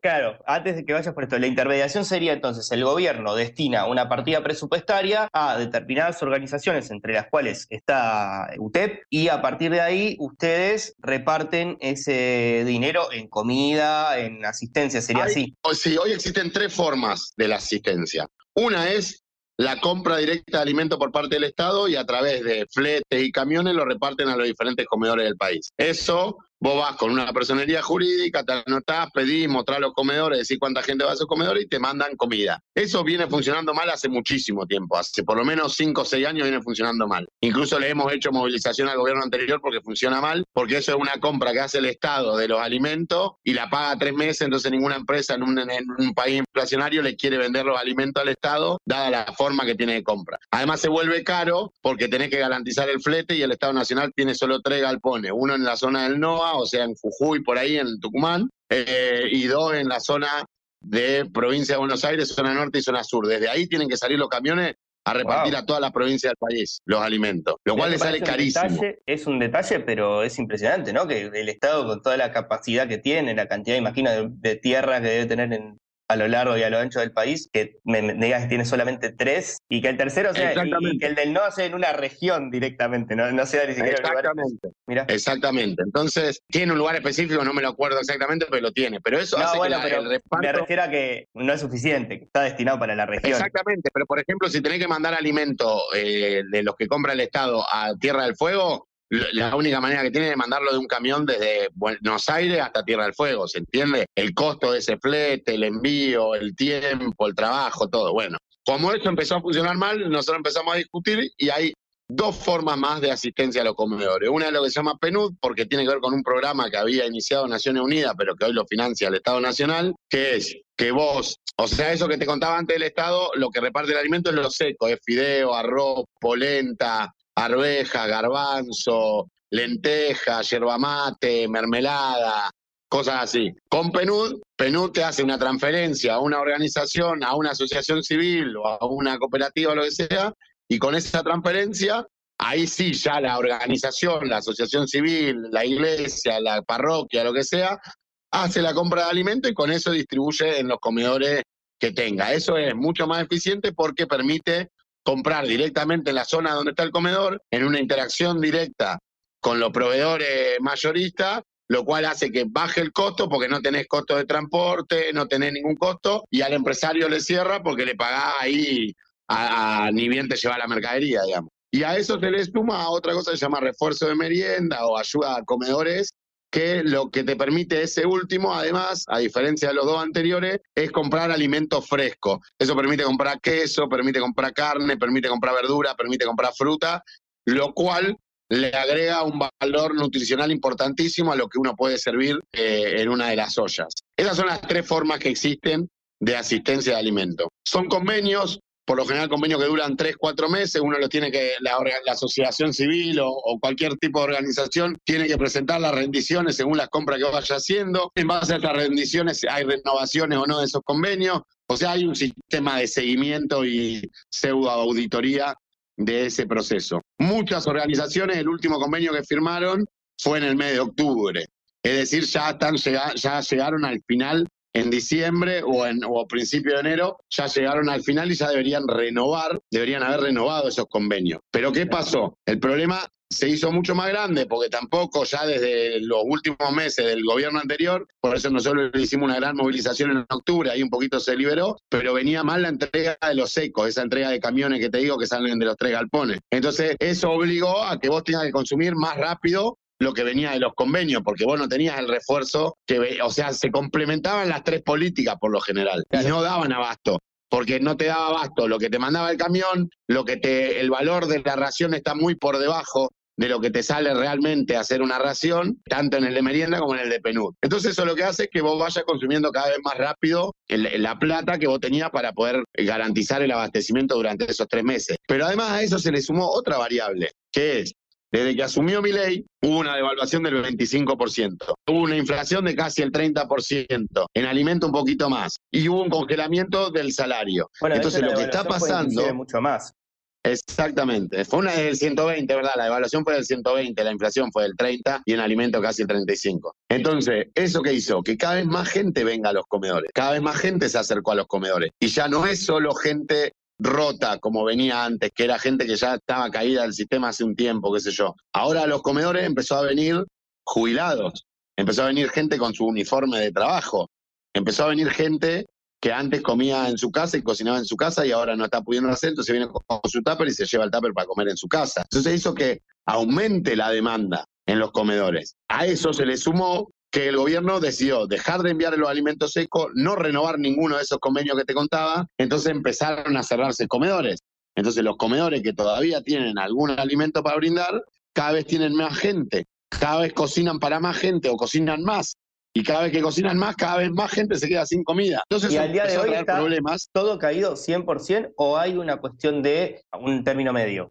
Está todo caído 100%, salvo que el otro día que se hizo la fila, la ministra anunció que estaba firmando un convenio por 177 millones con la Asociación de Iglesias Evangélicas de la Argentina, digamos. Es la primera vez que hay un convenio o que empieza a moverse la idea de los convenios. Primero, a mí no me interesa, si ellos encuentran una mejor forma de distribuir el alimento, a mí no me interesa que sea a través nuestro o que sea a través de nuestra organización. Si ellos quieren auditar con policía, gendarmería, detective, todo, cómo, qué hacen con la comida los comedores, tampoco tenemos problema. Incluso les enseñaría que en los comedores se hace rendir mucho mejor la plata y la comida de lo que se hace con la transferencia de la tarjeta alimentar o de lo que hace con otro proyecto que ellos quieren inventar. Claro, porque la tesis cuál nadie nosotros las organizaciones sociales hacen un negocio con el hambre ¿no? que, hay en, el país y aparte les dan como, les hacen un favor dándoles comida. Sería una cosa así la tesis, ¿no? La tesis de ellos es básicamente eso. La tesis de ellos es, creen que nosotros de esto sacamos algún rédito, no sé si económico, si político o qué. Y la verdad es que hoy en día, si no es por la existencia de los comedores de nuestras organizaciones, de la iglesia, de los sindicatos, de los clubes de barrio y de alguna que otra vecina, porque también hay comedores que funcionan por la solidaridad de los vecinos. ¿eh? Hay gente que para una olla y pide donación a los vecinos y con eso le da de comer un día, dos días a, la, a las personas de su barrio. Pero como no conocen, no se toman el trabajo de ir a conocer cómo funciona esto. Por eso yo le doy la bienvenida a la auditoría porque les permitiría ir a conocer cómo funciona eh, el comedor y cuál es el rol importantísimo que tienen esos comedores. Porque además, como te digo, no es solo servir comida. En muchos casos es acceso a derecho, acceso a abogado, acceso al médico, acceso a una enfermera. En otros lugares ese alimento va para los espacios de, cuidado de la primera infancia. Entonces, mientras se cuida a los chicos, también se le da de comer. Eso, esa comida también va a los refugios de trata que hemos construido, a los refugios de mujeres golpeadas que hemos construido, que van con su hijo. Esos alimentos también van a los lugares que hemos construido para que los pibes y las pibas puedan dejar las adicciones, donde en los casos donde hay mujeres, también hay mujeres y niños, mujeres que cayeron en, en, el flagelo de la droga y que están saliendo adelante y lo hacen con su niño gracias a los espacios que hemos construido nosotros y con este alimento también se le da de comer a esas mujeres y a esos niños. Entonces, todo eso está pasando ahí, y a todo eso están dejando de darle alimento. Por un capricho, por odio, por bronca, por no entender qué es lo que está pasando, digamos. Por creer que esto se puede solucionar con una ministra yendo a hablar uno por uno con las personas que tienen hambre en la Argentina, donde estamos hablando de más de 5 millones de personas en la Argentina. Estamos hablando de personas como los Wichi en Salta, los Wichi en Salta recibían comida a través de nuestra organización y ahora van a dejar de recibir comida porque no tenemos comida para llegar a los Wichi en Salta o la comunidad originaria de Catamarca, que tenés que llegar con caminatas de cuatro o cinco días para poder darle los alimentos y eso lo garantizaban las organizaciones sociales, la comunidad de guaraníes en Misiones, todo eso que está sucediendo y que la ministra no contempla es lo que le está cortando el alimento por un capricho político, porque además hay una carga ideológica, porque si le firmás a los curas, a los pastores evangélicos, ¿por qué no le firmás a las organizaciones sociales que lo hacen hace muchísimo tiempo? Claro, los curas evangélicos, los pastores no hay un evangélicos hasta ahora igualitario. nunca. No hay un trato igualitario No hay, hay persecución ideológica, hay, hay odio, hay odio de clase, hay un montón de cosas que hacen que este gobierno esté tomando esta decisión. Yo igual creo que van a tener que aflojar porque se van a dar cuenta que incluso si quieren construir otro camino para repartir el alimento, mientras tanto tienen que usar las redes que tienen. Y las redes que tienen para distribuir el alimento hoy en día incluyen a las organizaciones sociales, les guste o no les guste, les guste más o menos los colores de su bandera, les guste más o menos lo que piensen, les guste más o menos no. Es lo que hay. Y, y realmente a mí no me interesa repartir comida, no nos organizamos para repartir comida. Ahora estamos repartiendo comida porque es la necesidad de nuestro pueblo, porque es nuestro pueblo el que está demandando la repartija de comida. Este gobierno muchas veces agradece el sacrificio que están haciendo los argentinos y la Argentina eh, frente a las medidas que ellos están tomando. Si lo agradecieran de verdad, deberían preocuparse en que les llegue el alimento a esos argentinos que se están sacrificando para que a este gobierno le vaya bien, como dicen ellos, digamos. ¿Qué pensás de esto, esta retórica de que, bueno, el que se opone tiene un privilegio y no, no quiere perderlo y no simplemente se queja porque la está pasando mal o, o no respalda cierto tipo de políticas? Una persona que antes podía comer carne cuatro veces al mes y ahora no está pudiendo comer una ni siquiera o come una y esa persona Incluso muchas fueron, mucha gente que viene a comer a la olla votó a mi ley. Mucha gente que viene a comer a los comedores votó a mi ley. Y mucha gente se queja sin decir que se vaya a mi ley, solo de que no le llega el alimento. Y a veces nos putean a nosotros como que la culpa fuera de la organización que no llega el alimento. Entonces, está pasando eso. no, no asumen la crítica, gobiernan como si estuvieran tuiteando, gobiernan como si estuvieran haciendo un reel para las redes sociales. Por eso le pasó lo que le pasó el otro día a la ministra Petovelo. Ella creyó que podía salir a enfrentar una protesta y decir vengan a hacer cola uno por uno en fila como si fuera una publicación de Twitter y lo que le pasó fue que a los dos días tuvo literalmente una cola de más de 15.000 personas esperando para ver qué respuesta le va a dar porque no están pudiendo comer en el comedor o porque hay compañeras de los comedores que no están pudiendo servir la comida en el comedor. Entonces, no aceptan la crítica, vos tenés que ser totalmente un obsecuente de este gobierno para que envíen el alimento y ni así, porque en realidad no lo están enviando a ningún lado. Vos podés acceder mediante la consulta pública, hay páginas de argentina.org o esas cuestiones donde vos podés acceder a la ejecución presupuestaria del Ministerio de Desarrollo y el Ministerio de Desarrollo, en un contexto devaluatorio, en un contexto de caída del salario, en un contexto inflacionario, en un contexto donde crece de manera desmesurada los alimentos, el Ministerio de Desarrollo en los 55 días de gobierno que llevan gastó cero pesos. Creo que el primer compromiso de gasto de plata que tuvo fueron estos 177 millones con, con los pastores evangelistas, que además lo que va a terminar pasando si hacen solo con los pastores evangelistas es que le va a estallar de gente y le va a llevar todos los problemas que hoy tenemos las organizaciones que todavía algo de alimento tienen, le van a explotar enfrente a los templos evangélicos. Porque es lo que va a terminar pasando, porque la gente va a seguir yendo a buscar comida donde hay comida, que es lo, es lo que pasa en Constitución. En el día de ayer se sirvieron alrededor de 4.500 raciones y nos faltó servirle comida a 120 personas que no llegamos porque no había más. Se cocinaron 26 ollas de 50 litros en el día de ayer nomás, para que se entienda las dimensiones del problema. Y todo lo que acompaña en esa cocción, eso tiene esfuerzo humano, tiene trabajo, tiene gas, tiene materiales, tiene herramientas que tienen los comedores para poder garantizar que rinda mejor la ayuda del Estado que sigue siendo ineficiente, digamos.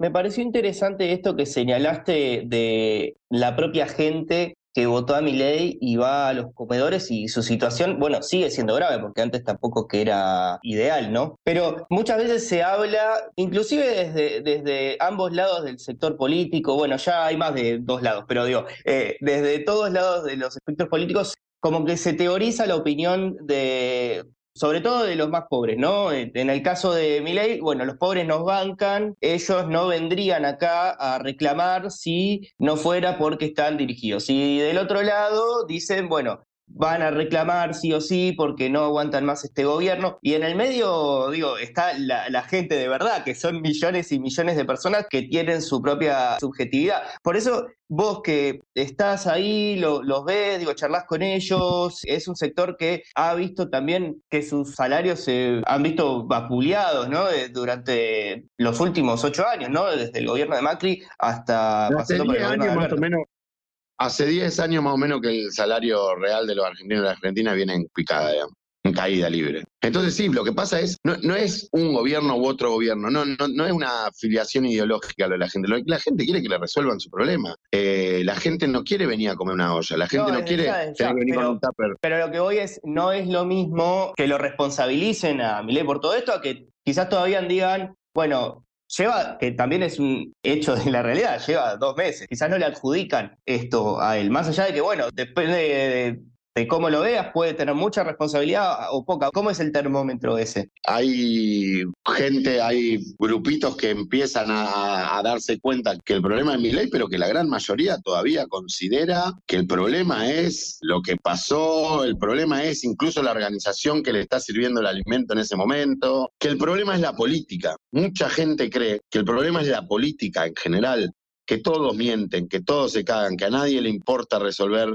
su alimento. Y en eso a veces en ley todavía siguen encontrando una referencia, porque ley sigue echándole la culpa incluso de sus decisiones, incluso de las decisiones que él tomó y que empeoraron la vida de la gente, le sigue echando la culpa a la política, como que él no hiciera política, como que él es una especie de dios, de ejército bajado del cielo, de comandante de la fuerza del cielo, y no un político. Entonces, eso todavía tiene un efecto concreto en las mentes de las personas, que además uno no puede enojarse con lo que crea la gente, porque es verdad. O sea, todos los que de alguna u otra manera formamos parte de esta democracia y tenemos algún nivel de incidencia en la democracia argentina, hemos fallado, o por acción, o por omisión, o, por lo que sea. Entonces, es el, a cualquiera que dice la política no sirve para nada, porque no me resuelve ningún problema concreto de la vida real, y es verdad. Obviamente, después cuando vos ves que vienen gobiernos que toman medidas que empeoran aún más la vida y que nos hunden en un problema que va a durar décadas, y bueno, ahí uno eh, por ahí empieza a ver y a decir, bueno, no, capaz que eh, la política servía para esto, servía para lo otro, servía para lo otro. Pero también el ruido es tan grande, los medios, las redes sociales, el biribiri, como dice mi compañero, el chamullo, el griterío, hace tanto, tan difícil que podamos encontrarnos en las ideas, que creo que este escenario de caos que vive la democracia, no solo Argentina, yo creo que es un problema mundial, digamos, el caos ha tomado control de la democracia y se ve en el gobierno de Estados Unidos, se ve en el gobierno de Brasil, se ve en el gobierno de Chile, se ve en el gobierno de Perú, se ve en el gobierno de Bolivia, se ve en el gobierno de Argentina, se ve en el gobierno europeo, se ve en, a lo largo y ancho de la democracia mundial. Entonces, ahí también está habiendo un problema de que, de que la institucionalidad o las instituciones que ha sabido construir la filosofía, la política y la República Occidental se están quedando cortas frente a los poderes de la comunicación y la tecnología y la individualización de los sujetos como tal. Perdón que me ponga filosófico, pero eso afecta desde el más pobre hasta el más rico. O sea, hoy TikTok es un lugar donde se mezclan todas las clases sociales. Facebook es más o menos lo mismo. Lo único que necesitas es más o menos acceder a un celular, a un paquete de datos, una conexión de internet y hay ahí toda una nueva institucionalidad y toda una nueva construcción de subjetividades que no, que la, que la democracia como la conocemos no está pudiendo abordarla, digamos. Nicolás, te hago la última antes de ya despedirte. ¿Qué perspectiva tendrás de acá al futuro? ¿no? Porque me dijiste que el primero que el gobierno es muy inflexible, después me dijiste que van a tener que aflojar. Pero bueno, en el medio hay hambre y corre el tiempo. ¿Ustedes tienen algún tipo de diálogo con el, Ministerio de Capital Humano? Digo, Sandra Petovelo es la cara visible, pero me imagino que debe haber muchísima gente que inclusive debe estar desde antes de ella trabajando con ustedes. ¿Creen que la ayuda a los comedores va a, a mejorar? Más que mejorar, va a regresar, ya sea con este u otro sistema. Yo creo que no les va a quedar otra que resolver. Nosotros venimos hablando con segunda, tercera línea. ¿Cuál es el otro problema que está teniendo el Ministerio de Capital Humano? Que entre todas las cosas que no hace la ministra, no termina de designar funcionarios. Entonces hay áreas completas del ministerio que vos tenés interlocución, pero que la persona que habla con vos no tiene la firma, no tiene la capacidad de iniciar un expediente, no tiene ninguna capacidad de nada, digamos. Al mismo tiempo está pasando que la burocracia no está funcionando, no existe, porque no, porque no se designaron los cargos necesarios para que funcione. Entonces, ahí nosotros venimos interlocutando. Lo que pasa es que la interlocución llega a un final cuando solo es charlar, digamos, y vos tenés un problema concreto que resolver. Por eso empezamos a movilizarnos, porque nosotros intentamos todos los caminos, presentamos una nota, pedimos reuniones, conseguimos el teléfono de un asistente, de otro, le pedimos reuniones, le pedimos una, que nos hagan un planteo concreto de cómo van a resolver la cosa si no es a través de las organizaciones sociales, qué piensan hacer para nosotros poder comunicarlo, nada, y no hay ningún tipo de respuesta. Entonces, lo único que veo de nuestro lado, que pues es por una cuestión de responsabilidad, no es porque nos guste, es que vamos a tener que empezar a protestar cada vez con más ruido. Cada vez vamos a tener que llamar más la atención de quienes gobiernan, porque además lo que está pasando es que ¿por qué mi compañera que sirve la olla, que le cocina, que pica la cebolla, que está ahora revolviendo la olla, para darle comer se tiene que comer la puteada de la persona que no le alcanzó la comida. Porque pasa, ¿eh? Pasa que vos en la fila tenés una madre con sus dos hijas, llega el momento que le sirvan, no hay más comida, y putean a mi compañera que está trabajando por dos mangos, porque además no gana plata, cobra lo que ellos llaman un plan social por rascarse la panza, que creen que no trabajan y es esa compañera que está cocinando en una olla para darle de comer a un montón de argentinos y de argentinas, a miles, ¿Por qué esa compañía se tiene que la puteada que debería ser la puteada dirigida para el gobierno nacional? más inmediato, como si fuera una ejecutiva de atención al cliente salvando todas las distancias, ¿no? Pero es el primer contacto Es como el call center del servicio de internet, digamos. Es exactamente eso. Bueno, muchísimas gracias Nicolás por tu tiempo. Ha sido muy detallado sobre la problemática que están teniendo los comedores y los sectores más vulnerables, así que estaremos en comunicación en otro momento. Muchas gracias a vos, Augusto, por el espacio, como siempre. Pasaba por cara Oseca Nicolás Caropresi, dirigente de la Unión de Trabajadores de la Economía Popular, UTEP. Cara Oseca de Sputnik en Concepto FM 95.5.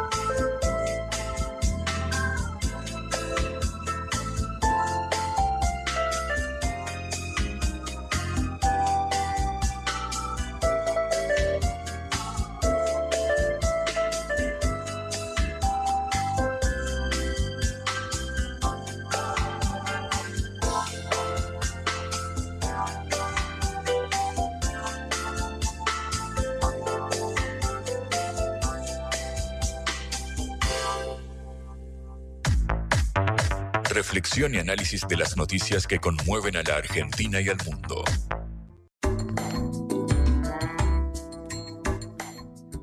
Bueno, vamos a hablar del éxito del último tiempo, que es la película La Sociedad de la Nieve, que es un éxito rotundo en Netflix y ahora está nominada para los Oscars de este año, que se celebrarán el próximo 10 de marzo. La película narra la tragedia de los Andes de octubre de 1972, donde un avión de la Fuerza Armada, eh, perdón, de la Fuerza Aérea Uruguaya se estrelló en la cordillera de los Andes con un grupo de rugbyers eh, de procedencia de Uruguay eh, y los sobrevivientes realizaron una tarea épica para lograr salir de esa situación y 16 de ellos eh, lo lograron. Para hablar de esto estamos en comunicación con Pablo Bierzi, que es escritor uruguayo y autor del libro homónimo La Sociedad de la Nieve, en el que se basó la película. Hola Pablo, ¿cómo estás? Muchísimas gracias por atendernos. Un gusto estar contigo, Augusto. Muchísimas gracias. Quería consultarte en primer lugar eh, cómo estás viviendo la repercusión de la película, ¿no? Imagino que eh, si bien la historia es muy conmovedora, habrá superado cualquier tipo de expectativa. Sí, eh, sí, sí en, en, parte, Augusto, porque nosotros desde que estamos trabajando en esto desde 2011, o sea, en la película, el primer contacto de Bayona conmigo y, a través mío los sobrevivientes es de 2011.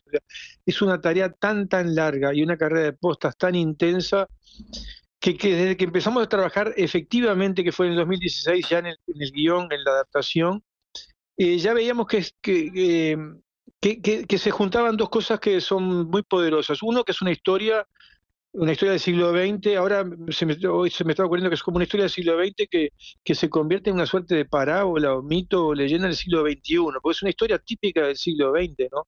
El siglo de las grandes matanzas humanas, del, cuando el, ser humano perdió un poco confianza en sí mismo, las dos guerras, eh, la bomba atómica, bueno, todo, todo lo que ya conocemos. Eh, entonces creíamos sí que iba a haber una ola, lo que no imagina, y yo sí lo dije siempre a Bayón, y Bayón lo repite, que que, yo le hablaba de que indefectiblemente se iba a generar una hora, una ola. Y eso a él le sorprendía que yo lo dijera con tanta certeza, pero no es ningún mérito mío, es que yo conocía la historia, yo hice dos libros sobre esto, de la Sociedad de la Nieve, eh, con todos los sobrevivientes y, tenía que sobrevivir con Canés, o sea, yo ya sé más o menos, ya había vivido lo poderoso en la mente y en el corazón de, los, de, de las personas, en este caso los lectores, en la mente, yo ya lo había vivido, o sea, yo no, no me lo contaron, eh, y, los orientes lo habían vivido ya antes conviven. Ninguna, acá ninguna obra suplanta la anterior, todo se va acumulando y sumando eh, cada uno en su debido momento.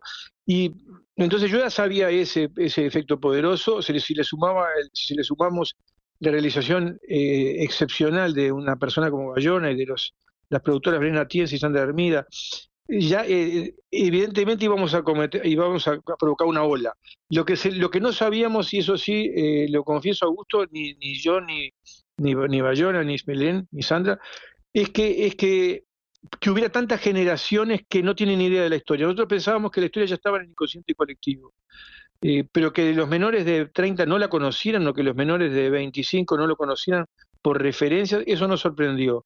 Y lo segundo, que es absolutamente impredecible, es el tema del streaming. O sea, el hecho de que millones y millones, no sé, creo que van 150 millones de, visualizaciones o más, cada visualización es 2,5 personas, que, tantas millones de personas, en particular jóvenes, la vieran al mismo tiempo, produce un fenómeno que es eh, como inédito o raro, y es que, como dice Bayona, está medio media juventud dentro del avión o hablando en, los bares, y es un tema de discusión, pero ya no es un tema de algo efímero, sino es ni más ni menos que el sentido de la vida o el, umbral entre la vida y la muerte. Claro, e, es súper interesante lo que decís, porque este relato eh, es algo con el cual vos conviviste toda tu vida prácticamente, porque mm, esto sucedió cuando vos eras muy joven.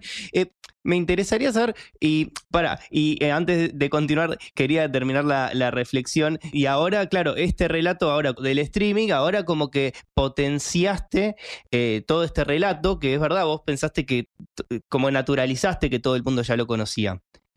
Exacto, sí. En verdad, yo estaba, porque lo hablamos esto con Bayona siempre, que la película Viven del 93 está en el inconsciente colectivo porque se, además se sigue exhibiendo en televisión. Y, y, lo que después descubrimos es que en todo caso lo que estaba en el inconsciente colectivo son los mojones, los hitos de esta historia, insisto, eso del siglo XX, pero que se convierte en el siglo XXI en algo más que una mera historia. Los, los mojones, el día del accidente, la primera noche, eh, la, expedición del día 4, cuando escuchan por la radio, cuando conversan de cómo alimentarse. Todos los hitos los conocen, pero lo que, lo que es nuevo es, la navegación entre esos hitos. Y, también descubrimos eso que, no teníamos la menor idea, es, es los, menores de, yo no sé ya qué edad, porque yo pensaba que eran los menores de, de, de, 30, pero son los menores de 20, porque lo están viendo niños muy jóvenes. En el, el streaming tiene ese efecto que como es nuevo, al menos para mi generación, digo, yo estoy en el streaming desde que surgió, pero sigue siendo nuevo.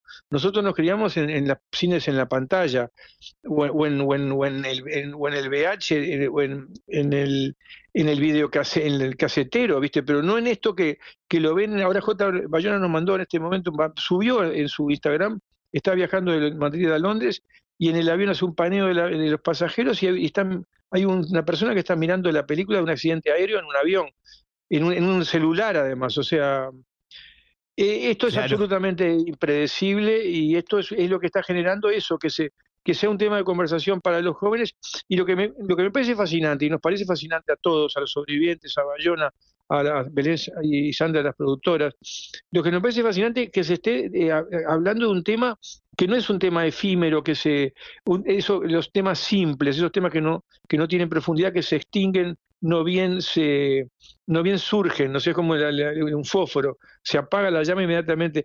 Estos son temas que no se extinguen, porque es, eh, insisto, es un, grupo de veinteañeros que, que están, están eh, tienen el dilema se enfrentan al dilema de la vida y la muerte durante 72 días en, el, en, pleno siglo XX. Y ese dilema de jóvenes 20 años se extrapola a los jóvenes de hoy y, están todos en ese avión, pero en el siglo XXI, desde un celular adentro en un avión. Es un fenómeno muy, muy raro. Como, mira, me lo dijo un periodista español hace unos días, me dice, pero ¿qué pasa en, la humanidad si, no sé, 100 millones de personas están mirando al mismo tiempo una, una historia que está cargada de, de alegorías, de parábolas, de, que es inspiradora y que te reconcilia con lo mejor del ser, humano, porque no te reconcilia con lo peor, te reconcilia con lo mejor. ¿Qué sucede? Bueno, no sé, son todas preguntas que yo me hago, Augusto. Yo no, no tengo respuesta a todo esto que está pasando en la post película. Es que es verdad, porque tiene muchísimo de valores, de compañerismo, como que hay mucho atrás que, que, enriquece esta historia, que no es simplemente ya eh, la, tragedia en sí y, todo lo que hacen para sobrevivir, que eso ya es bastante atrapante de por sí, ¿no? Así que me parece que eso coincido con vos, que hace que perdure y que trascienda generacionalmente. Sin duda, creo que, insisto, los hechos en sí, los hechos que ocurrieron, eh, que son los mojones, están ahí y no se pueden cambiar, porque es la realidad, ¿no? Si no, puede falsear la historia de lo que ocurrió. Y eso se ha contado. mira, hoy de mañana me mandó un amigo que sabe, que sabe bastante de inteligencia artificial, me mandó un, un video hecho por inteligencia artificial con dibujos sobre los mojones de la historia. Ahora, lo que me doy cuenta claramente es que la, la inteligencia artificial trabaja sobre los, sobre los hitos, que son son un montón, porque si vos, hasta incluso no están en la, en la película, el, el, avión sale el 12 y para en Mendoza un día, eso no está, el rescate se hace en dos días, tampoco está. Bueno, los hitos son esos, pero en, entre navegar entre los hitos eh, cambia con el tiempo, cambia con las perspectivas, cambia con y cambia con las generaciones. Eh, e incluso a los hitos, a los hechos que, nos, que son eh, innegables, porque hay testigos, eh, hay, hubo 16 o hay 14, están las cartas. Incluso la interpretación de los, de los, de los mojones cambia con el tiempo. Y, y, yo creo que cambia porque lo que estos chicos lograron, estos 20 años uruguayos lograron en los años en 72, es crear una sociedad completamente eh, diferente de las distopías, que es lo contrario de la utopía.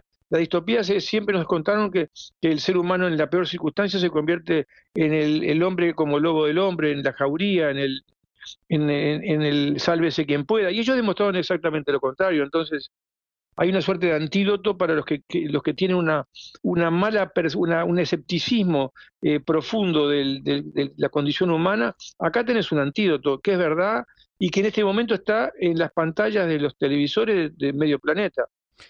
Eh, claro, bueno, de hecho, ahora que estoy pensando un poco mientras hablas, el título que sea una sociedad de la nieve eh, habla un poco de todo esto, ¿no? Porque cuando puede suceder una tragedia donde todo es muy al límite de vida o muerte, puede primar el individualismo y el todos contra todos, ¿no? Pero sin embargo, eh, lo que se narra y lo que sucedió también contado por sus protagonistas es que pasó todo lo contrario, compañerismo, organización, y, eso hace también, eso es verdad que es un, lindo mensaje que también tuvo un, buen resultado, ¿no? El de, bueno, entre todos podemos lograr salir de esta situación que es tan fea. Sabes que te quería consultar también cómo fue este proceso de adaptación, porque eh, imagino que un libro tiene un una longitud y un procesamiento de, eh, de, escenas, imágenes y tiempos que es mucho más eh, amplio que lo que se puede hacer para el cine, que siempre es un recorte.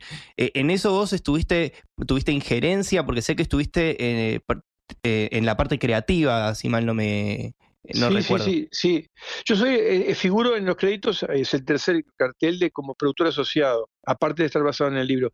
No, sin duda, es un fue un trabajo muy arduo. Empezamos, nos conocimos con Bayona en el 2011 y empezamos a trabajar en el 2016 y yo trabajaba eh, eh, en la parte de, creativa del guion. En los primeros tratamientos los, escribía yo.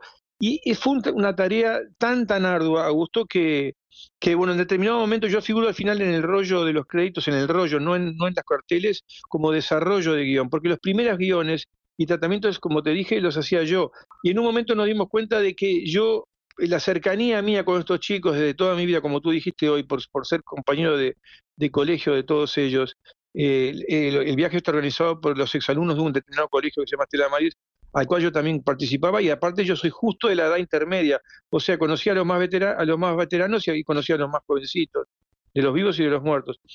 Entonces, en determinado momento, eh, yo, eh, Bayona y yo consideramos que era mucho mejor que yo estuviera atrás, como él dice, la palabra es de él, la frase es de él, como guardián y custodio de la historia de los personajes, reverencia absoluta. Ese es el rol y por eso aparezco como, como eh, eh, productor asociado.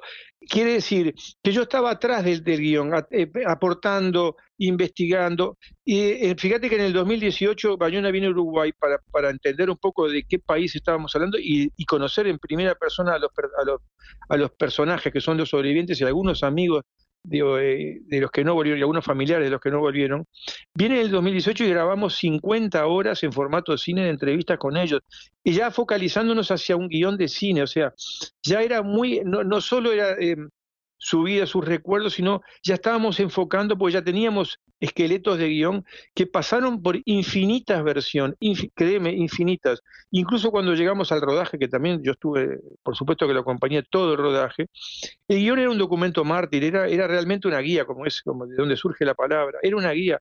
Y ahí se estaba, eh, había que explorar porque lo que ellos vivieron en el 72, y por eso la potencia que yo hablaba, es muy difícil de, de trasladar en palabras, porque es una experiencia, es una, como dicen los, psicoterapeutas, es, una, es experienciar algo, es, es, hay que vivirlo y, en, ese sentido, y en ese sentido el rodaje era muy rico porque era muy sufrido en la altura, eh, en, plena pandemia del COVID y con los chiquilines perdiendo peso todos los días porque se filmó en forma cronológica. Entonces eh, era absurdo tener un guion fijo y firme y congelado que no se podía tocar cuando lo que surgía en el propio rodaje era fascinante, teniendo los mojones que teníamos. O sea, por eso te dije al principio, es, navegar entre mojones conocidos, pero entre los, entre los mojones se crea y, se puede explorar en territorio desconocido, que es lo que Bayona siempre quiso en esta historia, donde hay 16 vivos porque hay 29 muertos, es una cosa irrepetible en la historia de la humanidad.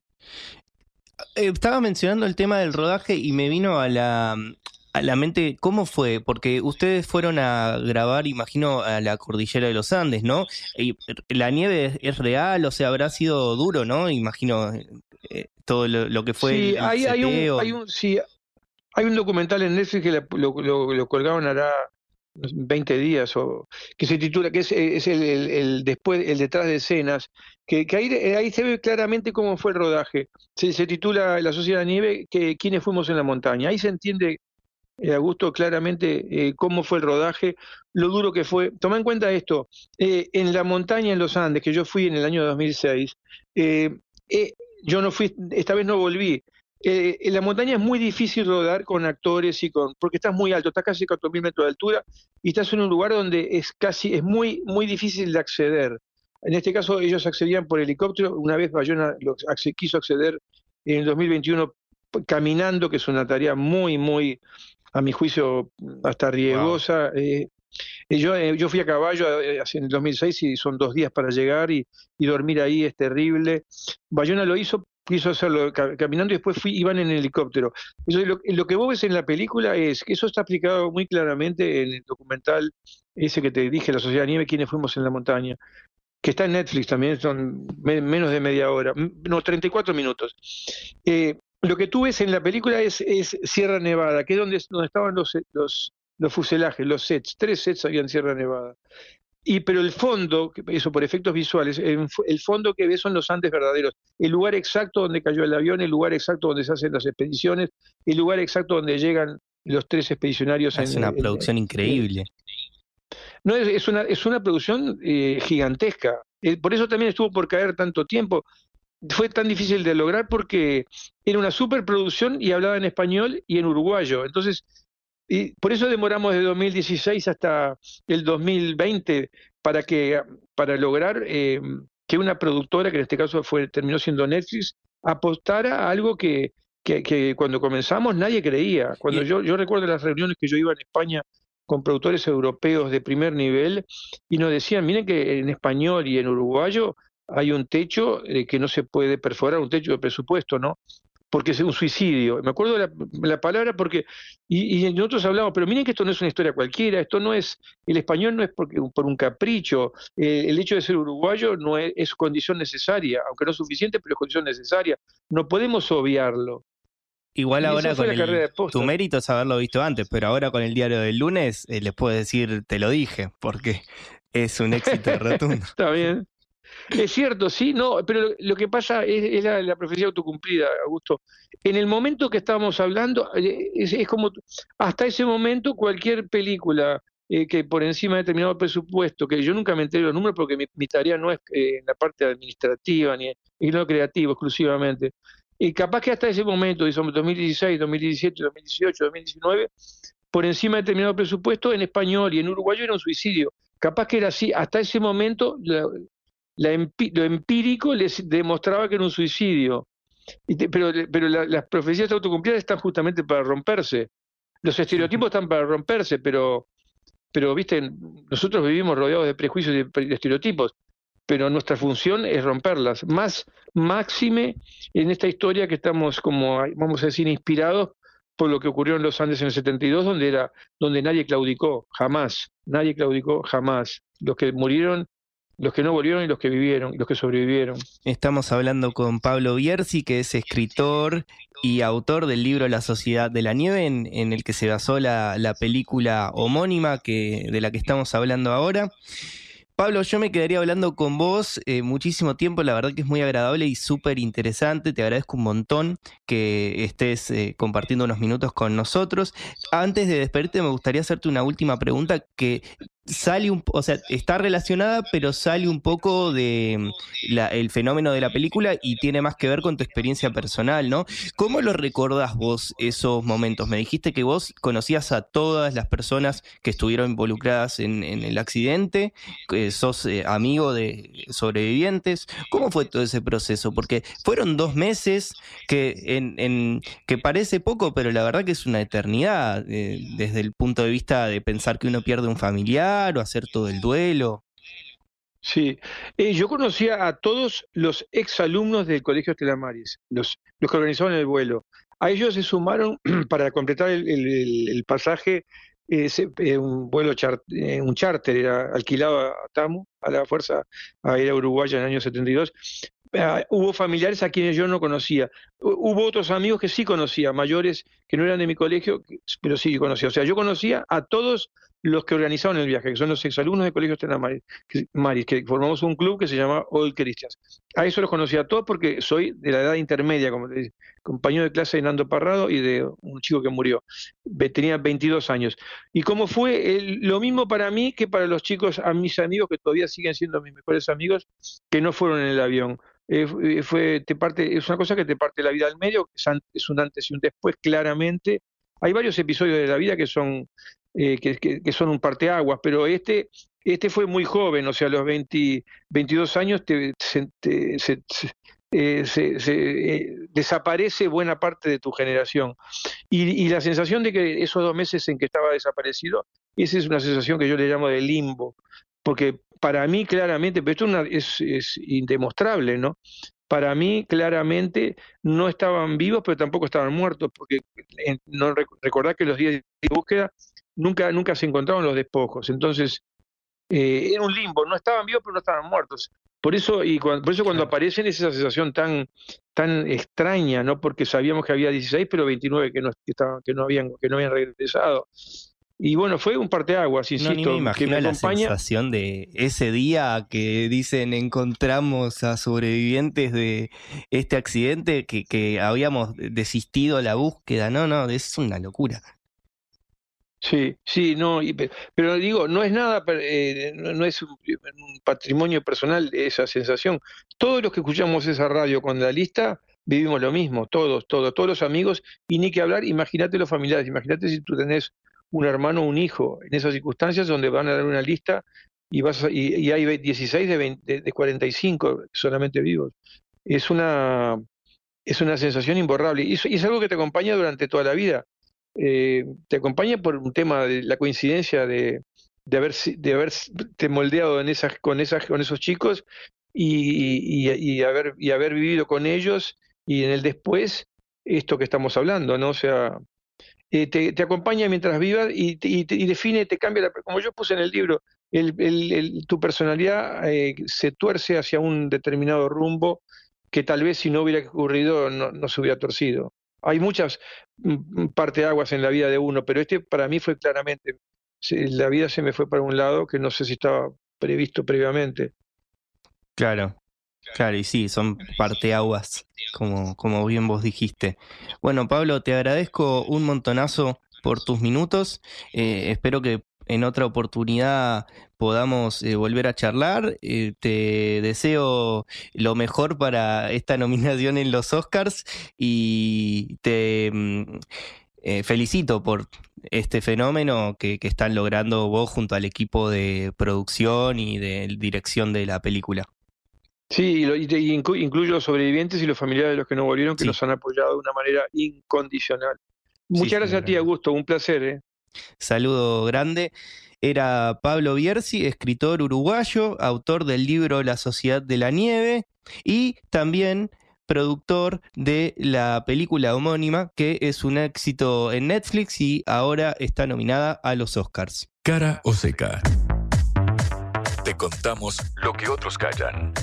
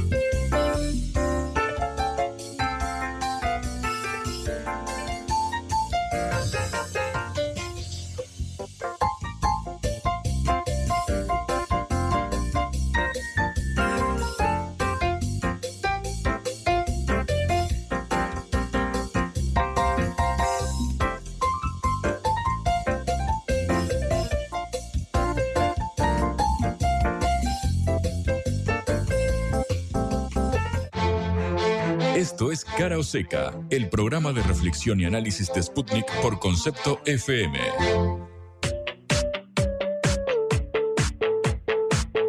Queridos oyentes, hasta acá llegó el programa especial de Cara o Seca de Carnaval. Muchísimas gracias por estar del otro lado. Este programa lo estamos haciendo Patricia Ali, Juan Leman y yo, Augusto Macías, productor periodístico de esta emisión. Recuerden que nos pueden seguir en nuestro canal de Telegram que se llama Sputnik Mundo o también revivir este programa por sputniknews.lat. Hasta luego, nos encontramos en otro momento. Vamos a hablar clarito. La guerra contra las drogas ha fracasado. Se ha producido un genocidio en el continente. Tenemos nosotros que plantar una sola voz, una sola voz, y que América Latina y el Caribe le diga a los Estados Unidos de Norteamérica, no más golpismo. Y se aplica lo que decía Tolstoy. Un gobierno que no procura la justicia no es más que una banda de malhechores. Qué cosa rara que diga gracias a la vida a pesar del dolor, porque mi hija dio la vida sabiendo que había que cambiar. La vi ahí que, que brillaba, que sobresaltaba en ese estadio hermoso y no lo pensé y, y la fui a besar. La vida está llena de tropezones y de fracasos, pero es hermosa. Es hermosa. Cara o Seca